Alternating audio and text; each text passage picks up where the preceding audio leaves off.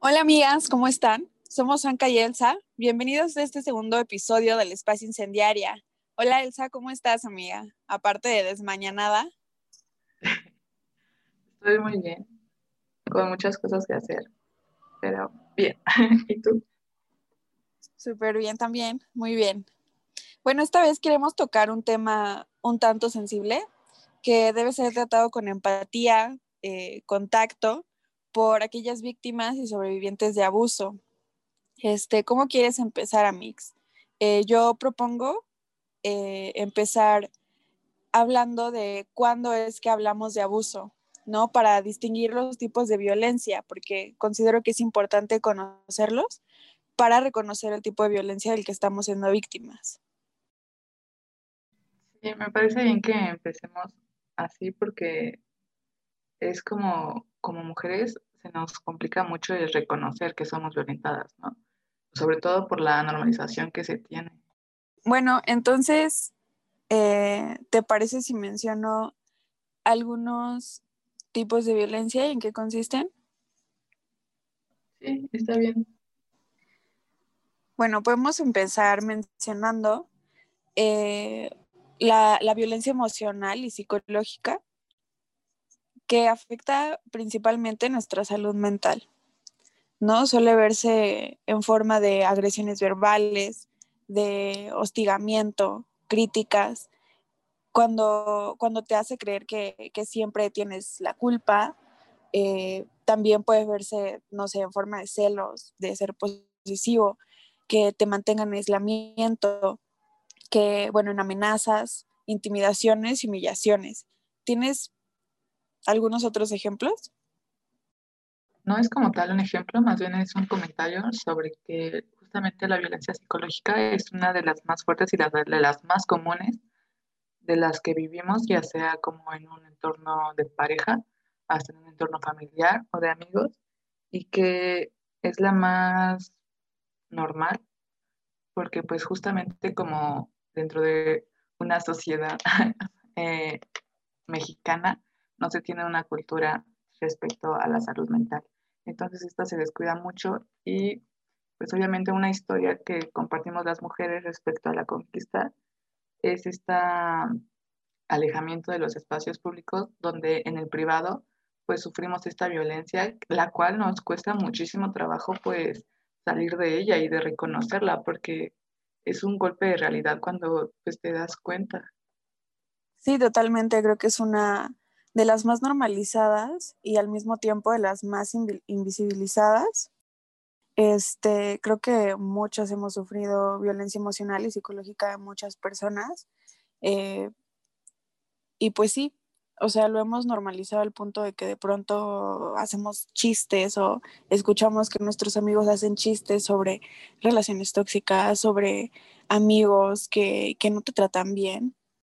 Y en fin, por otro lado, eh, también es importante mencionar la violencia sexual, que pues bueno, es cuando te tocan sin tu consentimiento, cuando te obligan a mantener relaciones sexuales, cuando te obligan a, a, tocar a otra persona o cuando esa persona se toca frente a ti.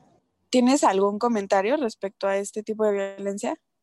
También agregaría el quitarse el condón en, medio del acto y creo que es una de las más fuertes, la violencia sexual, porque pues se rompe estos límites que tenemos como personas, eh, pues en nuestra cuerpo, ¿no? Justamente, sí, ya se nos es difícil tener una relación sana con ella por todos los estándares y presiones que, que vivimos desde que somos niñas, el hecho de que una persona te toque sin tu consentimiento y que aparte sea como también muy, muy tabú, muy difícil de, hablarlo, porque obviamente hay una, pues te echan la culpa, ¿no? A ti como mujer, obviamente, y es bien difícil y muy fea. Sí, totalmente. Es, es muy fuerte y muy común, lamentablemente. ¿No? Y es bien importante mencionar que se puede ejercer también, aunque este, esté en una relación de pareja o estemos casadas, ¿no? Porque usualmente eh, se piensa que porque es tu pareja, que porque es tu esposo no puede ejercer violencia sexual contra ti porque nos han hecho creer que tienen algún tipo de, de poder, de, de, dominación sobre nuestro cuerpo que les da derecho a tenerlo cuando, cuando quieran, pero no es así. También tenemos la violencia física, que pues es cualquier daño a nuestra cuerpo, ¿no? Desde un pellizco, un empujón, mordidas, eh, impedir que te muevas con tu fuerza física. Yo creo que eso es bien común y muchas personas como que no, no, no la cachan. Esta situación de que cuando tu pareja, un amigo, de pronto te inmoviliza, ¿no? Ya sea jugando, lo que tú quieras, pero es algo que a veces da miedo, que, que enfurece. Y no sé, siento que ese tipo de juegos también están súper normalizados y son bien violentos. Claro, porque, pues, para empezar, no sé por qué se juega así, pero es como un shock mental el hecho, ¿no? De ya estás inmovilizada, ya no te puedes mover, o sea, ya, ¿qué haces? Porque supuestamente estás en juego, pero también al mismo tiempo sientes en peligro tu vida. Sí. Em, por otro lado, también tenemos la violencia económica, que también creo que muchas personas no, no la reconocen, que es cuando, no sé, la persona con, con la que vives, usualmente, controla y mantiene el poder sobre las finanzas, ¿no? O, o cuando, cuando no te permite trabajar o te deja conseguir trabajo. O también esto de, de, pedir permiso para, para gastar dinero. Eh, creo, que, creo que tú escribiste una columna respecto a eso, ¿no? Sí, justamente fue la del domingo pasado, me parece.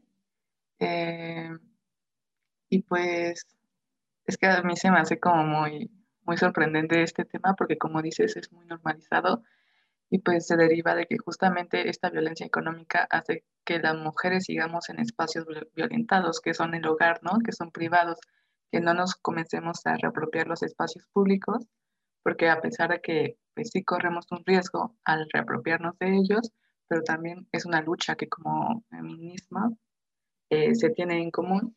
Y pues la violencia económica no solamente es esta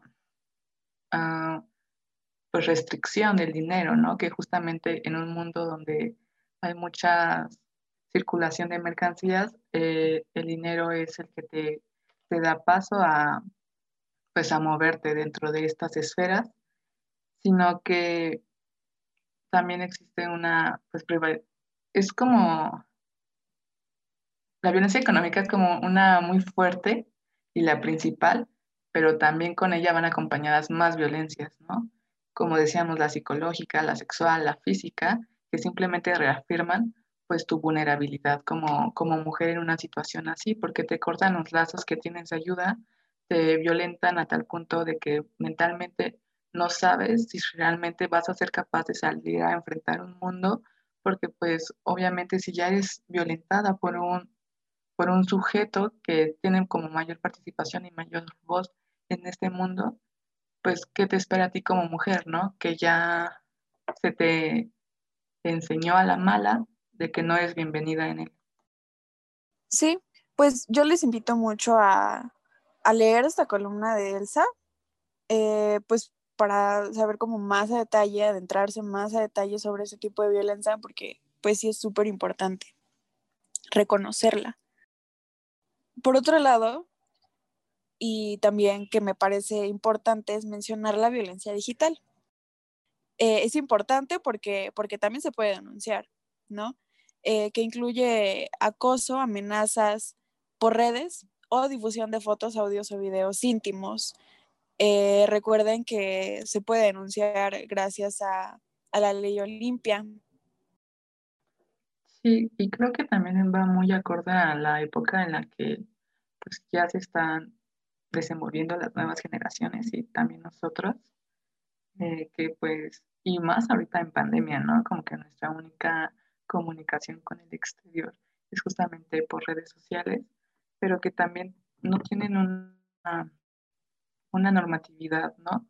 Porque sí se bajan en Instagram las fotos de desnudos, de cuerpos no hegemónicos, pero se siguen manteniendo como pues estos grupos, ¿no? Donde se pasan nudes, donde hacen referencia a la violación, a la pedofilia, ¿no?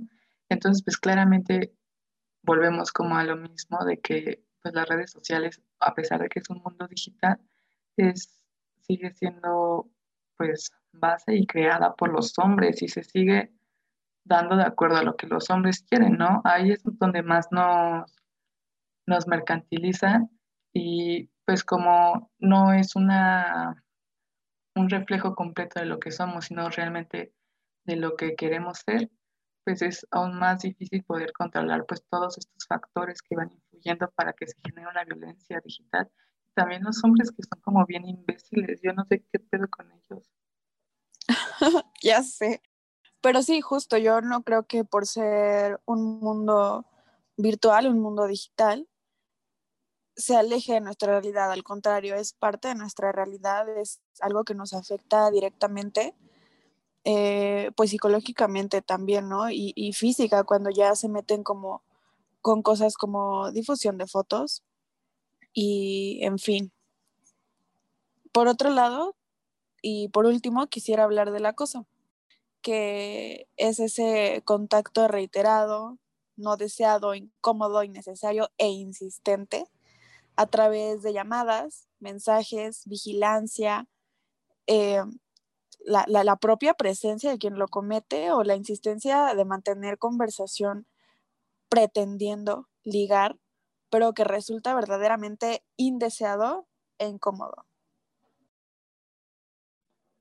Sí, sí, sí. Y, ¿sabes? retomo un, un comentario que es como muy muy repetido de los vatos de que no es acoso si el güey está guapo, ¿no? Y es como de no, vato, o sea, que no sepas de consentimiento, no solamente te vuelve un agresor, sino un imbécil. O sea, ¿qué onda con tu con tu relación con las demás personas, ¿no? Porque el acoso simplemente es una reafirmación de pues del poder que quieren tener los hombres respecto a los cuerpos de las mujeres. Sí, pues al final creo que es importante que se reconozca, que se difunda alguna definición, porque es que de verdad, yo no sé cómo es que de pronto dicen, güey, entonces, ¿cómo nos vamos a relacionar? ¿Cómo vamos a ligar? Bro, si una persona te dice que no, es porque no está interesada en ligar contigo. Puedes preguntarle a otra persona una sola vez si obtienes un no y tú sigues esa cosa. Y bueno, cabe aclarar de nuevo que pues todas este tipo de violencias pueden venir de, un familiar, de un vecino, tu novio, tu marido, tu pareja, un amigo, de quien sea. Y bueno, para seguir, sí. Nada más iba a agregar que también pues justamente las violencias no, no distinguen entre clases sociales, se da tanto en las clases bajas como en las clases altas. Sí, bien importante que mencionaras eso. Bueno, quisiera seguir con, una plática, Elsa, sobre, sobre cómo reconocer que hemos sufrido abuso, el proceso de reconocer que hemos sufrido abuso y lo difícil que es eh, reconocerlo. Me parece como complicado hablar de esto, porque aunque para algunas mujeres puede ser evidente cuando están sufriendo algún tipo de violencia, sí puede ser evidente. Y, y afortunadamente lo reconocen de inmediato o a tiempo pero, pero para otras no es la misma situación. Y es algo que, que tenemos que entender para no revictimizar a estas mujeres. Toma su tiempo reconocer que fuiste abusada. Sí, y no solamente reconocerlo, ¿no? Porque pienso que, pues obviamente como mujeres sabemos que hay algo mal, ¿no? En estas acciones. Y no es hasta que oímos como a otra compañera que lo nombra y pues nos llena más de valentía, ¿no? no tal vez no de nombrarlo, pero de ya darle un nombre. Y el ya darle un nombre te quita muchísimo peso, ¿no? Porque pues también influyen mucho estos pensamientos que tenemos después de sufrir una de estas violencias, donde nosotras nos sentimos culpables y donde pues claramente vemos un montón de factores que pues sabotearon todo eso y que nosotros cargamos con ellos porque pues se nos ha enseñado que como mujeres tenemos que cargar con la culpa del mundo, ¿no? Y sí es bien difícil y es bien doloroso reconocerlo y cada quien va a su ritmo y es totalmente válido, ¿no? O sea, que, que una compañera hable después de años o que quiera hablar inmediatamente está bien y no tenemos pues por qué juzgarla o por qué hacerle preguntas incómodas ni nada. Sí, y, y bueno, te voy a poner mi propio ejemplo, ¿no? No me di cuenta o no quise reconocer que yo viví abuso por parte de mi pareja hasta dos años después de relación, ¿no? Y es que, ¿qué pasa entonces? ¿No? Te ves envuelta en una confusión, en una situación de hasta revictimizarte a ti misma. Y es que, mujeres, nosotras jamás tenemos la culpa y hay que tenerlo claro hasta el cansancio. Y aún así, Elsa, muchas veces, aunque lo sepamos, esto de, de, que no tenemos la culpa, no sabemos reconocerlo en nosotras mismas. Y es algo bien frustrante y bien desgastante. Sí, justo, pues considero que a pesar de que este proceso es pues personal en cada uno, este desgaste y este cansancio que se genera, pues es otra, otra herramienta de maldito patriarcado, ¿no? Para que nosotros no alcemos la voz y no solamente para que lo alcemos y señalemos al agresor, sino para que exijamos justicia, ¿no? Y pues eh, es aún más difícil reconocer que fuiste violentada por parejas o hasta por amigos, ¿no? Porque los, los sientes muy cercanos a ti y pues obviamente a veces como que el cariño lo, según, lo, lo justifica, pero pues en realidad no hay que justificar nada, violencia es violencia y, y pues creo que a muchas mujeres también nos ha pasado esto que comentas, bueno, yo comparto contigo esta vivencia y pues a veces, aunque sepamos cómo se llama y cómo, cómo se llevó a cabo, pues no nos damos el valor de todavía de hablarlo. Sí, y es que lo, justamente, o sea, a nuestros amigos, a nuestra pareja los tenemos en una especie de idealización que de pronto pensamos, no, ¿cómo, ¿cómo va a ser capaz de hacerme esto si me quiere mucho? ¿Cómo va a ser capaz de hacerme esto si me ama? Pero, pues justamente, ¿no? Y otra cosa para tener clara es que las víctimas cuentan su historia cuando pueden, es decir, cuando están listas porque contar algo que sabes que te meterá en una serie de complicaciones familiares, con tus amigas, con tus círculos, pues, es algo que da terror. Porque hemos visto cómo nuestros familiares juzgan a las víctimas, hemos visto cómo nuestros amigos hacen chistes sobre violaciones, sobre secuestros, sobre golpes entre parejas, sobre relaciones tóxicas, sobre las feministas que hacen escándalo cada vez que una mujer desaparece. ¿Y en quién esperan que confiemos entonces? Claro. se me fue lo que iba a decir. si quieres decir algo más.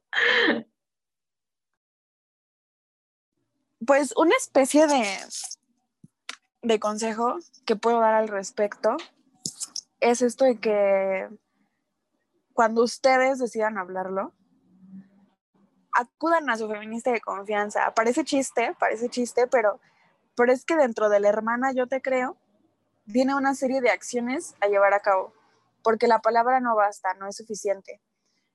¿Qué necesitamos además de que nos crean? Acompañamiento, crear redes de apoyo, crear espacios seguros y de contención. Porque, no sé, Elsa, pero yo he visto mucho esto de, de mujeres que dicen, hermana, yo sí te creo.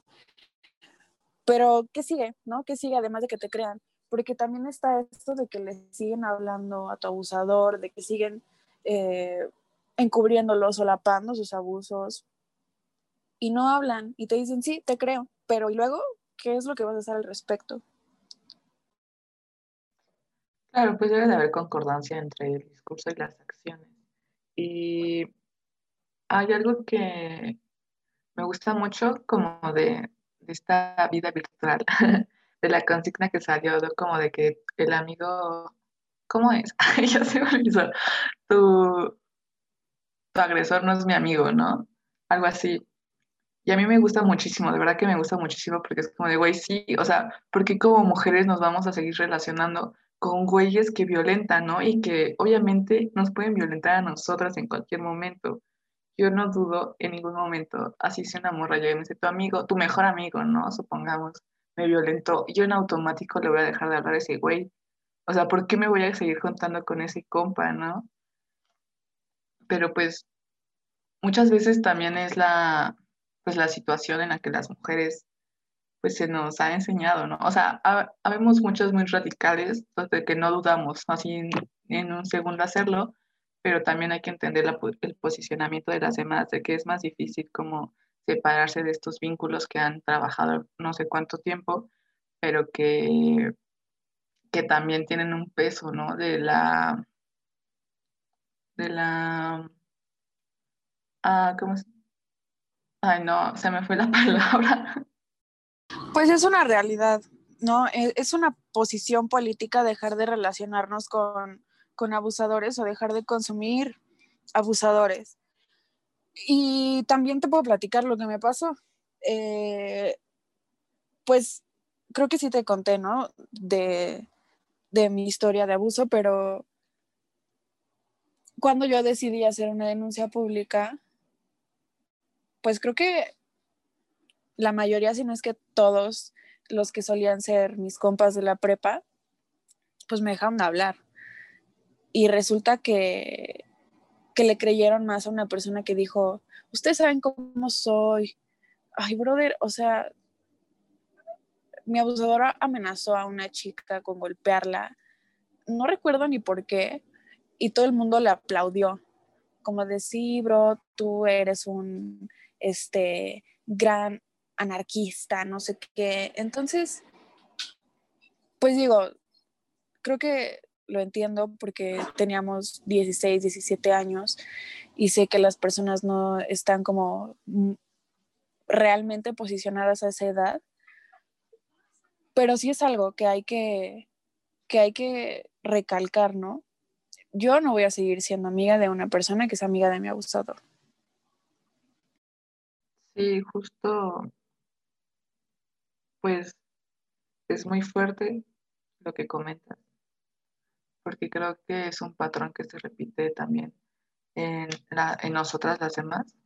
Este hecho de que pues se le cree más al vato, ¿no? Porque es vato obviamente y tiene reconocimiento socialmente, pues que a nosotras las morras que hemos sufrido de la violencia y que se rompan estos lazos, ¿no? Supuestamente nuestras redes de apoyo a las que nosotros recurrimos porque pensamos que es un lugar seguro y que en realidad resulta ser que no es un lugar seguro, ¿no? Y que solamente reafirman pues este, esta violencia y esta opresión para que nosotras pues nos sientamos más indefensas a la hora de querer alzar una denuncia y eh, respecto a las denuncias quiero comentar que no, o sea, no lo quiero generalizar. Yo lo he pensado en muy modo personal. Él también levanté una denuncia pues pública, pero una parte de mí como que comienza a hacer conteo, ¿no? De, de qué tanto vale la pena y de pues de que si realmente yo fui la culpable o no. O sea, como que realmente dar este paso a una denuncia pública o a cualquier denuncia es, es muy fuerte y es muy importante, como tú decías anteriormente, tener un acompañamiento. Sí, justo es algo pues que se tiene que pensar, ¿no? Y se tiene que estar preparada para lo que va a seguir. Y sobre todo, se tiene que estar acompañada con personas que saben que van a que, va a continuar un accionar, no solamente un sí, te creo, eh, denuncia, yo voy a decir que sí te creo. No, se tiene que desarrollar una serie de acciones por las personas que están acompañando a la víctima. Y bueno, o sea, nosotras decidimos si meter una denuncia pública o legal. Hay mujeres que no están de acuerdo con la denuncia pública, pero a mi parecer es una forma de alertar a otras mujeres, de dejar el registro en redes y también de alentar a otras mujeres a hacerlo, de verse reflejadas y reconocer los abusos que sufrieron y sentirse comprendidas y acompañadas. Y por otro lado, eh, pues las mujeres no se animan a comenzar una denuncia de manera legal porque lamentablemente el sistema jurídico en México eh, nos lleva en un proceso de, de revictimización sistémica. No encontramos un trato empático y tenemos que luchar y desgastarnos física y emocionalmente en nuestra búsqueda por la justicia. Claro, o sea, creo que nace la denuncia pública justamente pues por toda esta falla sistemática que existe en México. No podría hablar como de otro país, obviamente, pero pues como morras nos ha funcionado muy bien la denuncia pública, ¿no? Eh, y siento que al menos como en la actualidad es una herramienta que a los vatos ya les da miedo, ¿no? El hecho de ya salir en un tendedero ya les da culo y pues a mí lo que me molesta mucho como no eh, después de que se haga la denuncia es eh, la posición que ellos toman, ¿no?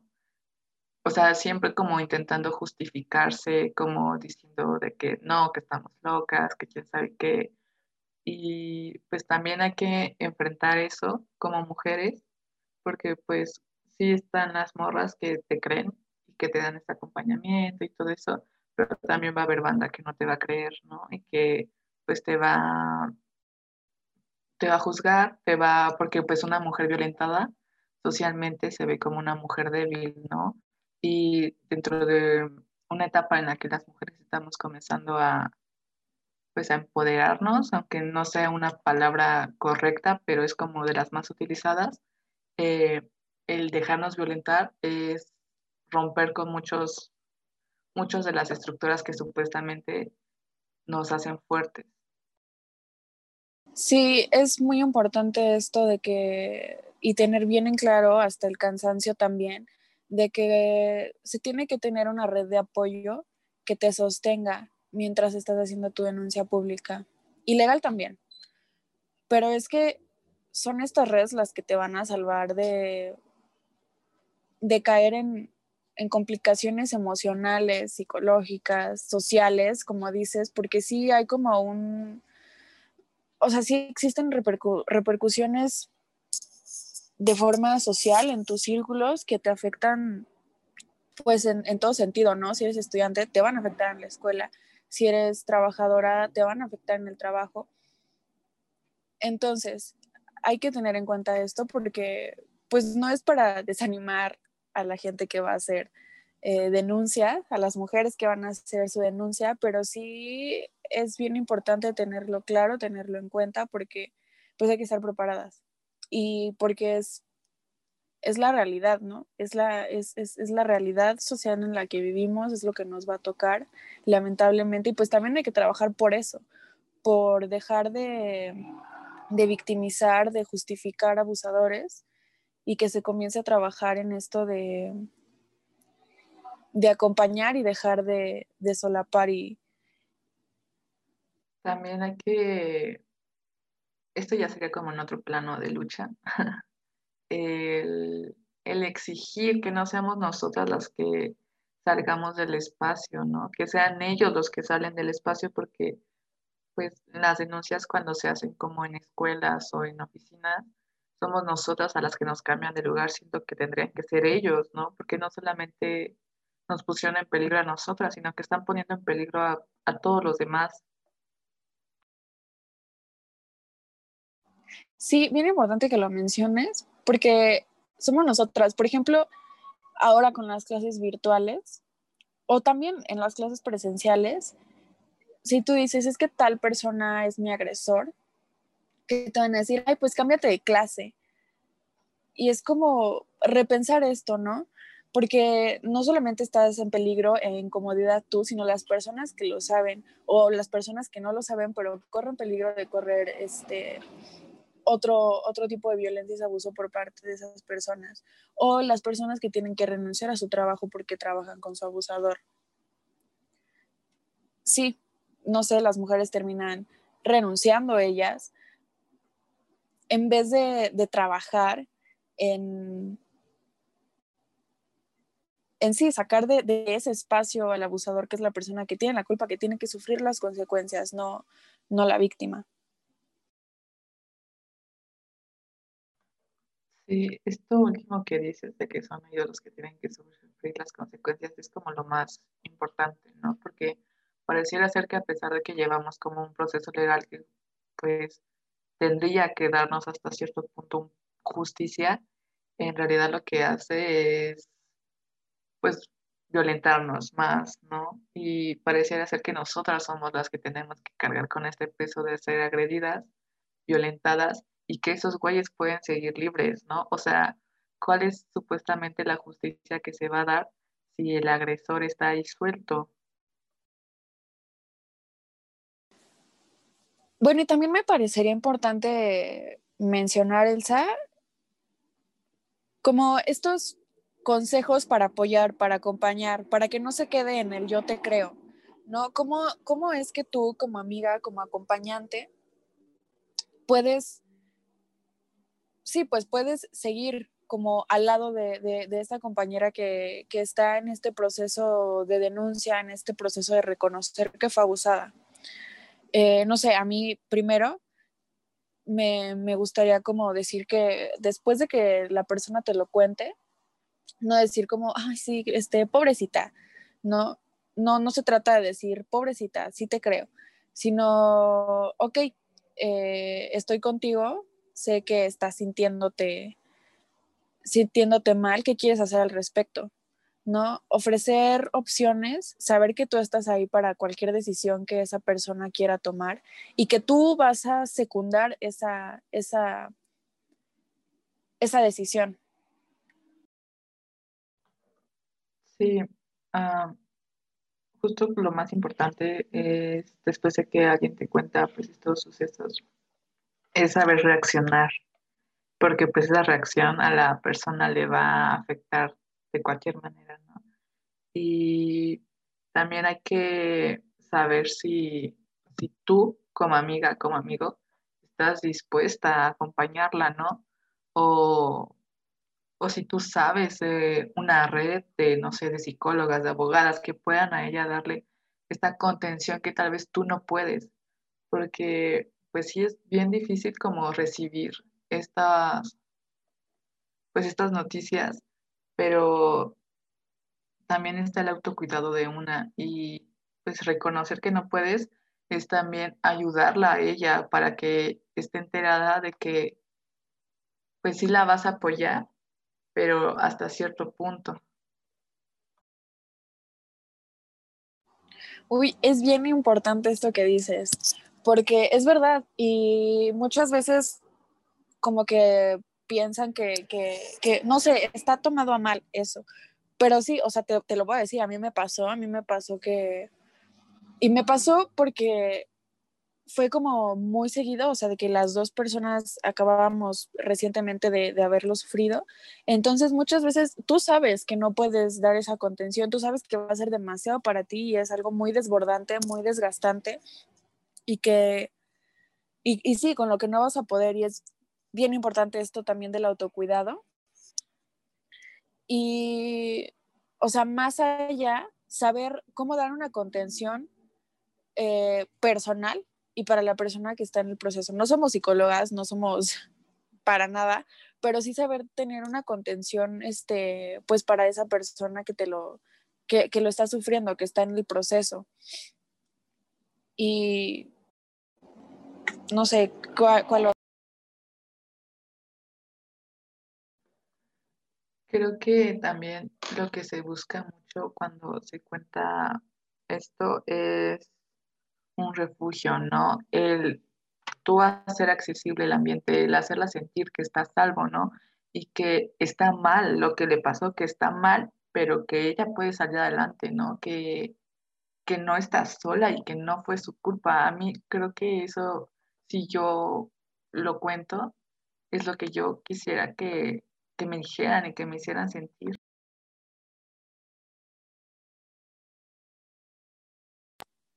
Sí, no caer en estos procesos de, de revictimización, ¿no? Eh, recordarte a ti misma y a la otra persona que, no fue su culpa, sea cual sea la situación.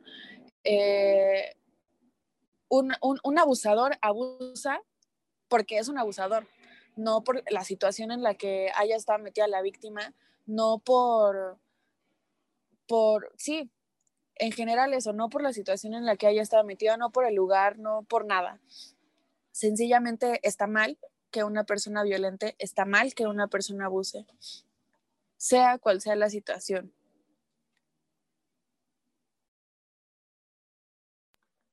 Y también creo que algo muy importante es no presionarla. O sea, si ella se siente en la confianza de contarte las cosas, pero no quiere seguir con un proceso, está bien. Y, o sea, nosotras no podemos presionarla y decir, mm, no, tienes que ir al psicólogo. Sí, pues al final va a proceder como ella quiera. Si ella no está lista, está bien. Y justamente es lo importante y para lo que tenemos que estar preparadas, para no presionar, para ir al ritmo de esa persona. Sí, estoy como pensando que serían como los puntos básicos, ¿no? Para, pues, poder ser una buena red de apoyo. No sé si tú quieras agregar algo más acá. Me gustaría mencionar cuál es el proceso para levantar una denuncia por abuso sexual en México, porque creo que muchas personas siguen teniendo como la duda y no saben cómo empezar, no saben, ¿no? Eh, bueno, pues tienen que presentar su denuncia al Ministerio Público. Eh, usualmente eh, piden identificación y comprobante de domicilio, pero es bien importante que sepan que en caso de que no los lleven, el agente del ministerio tiene la obligación de recibir la denuncia.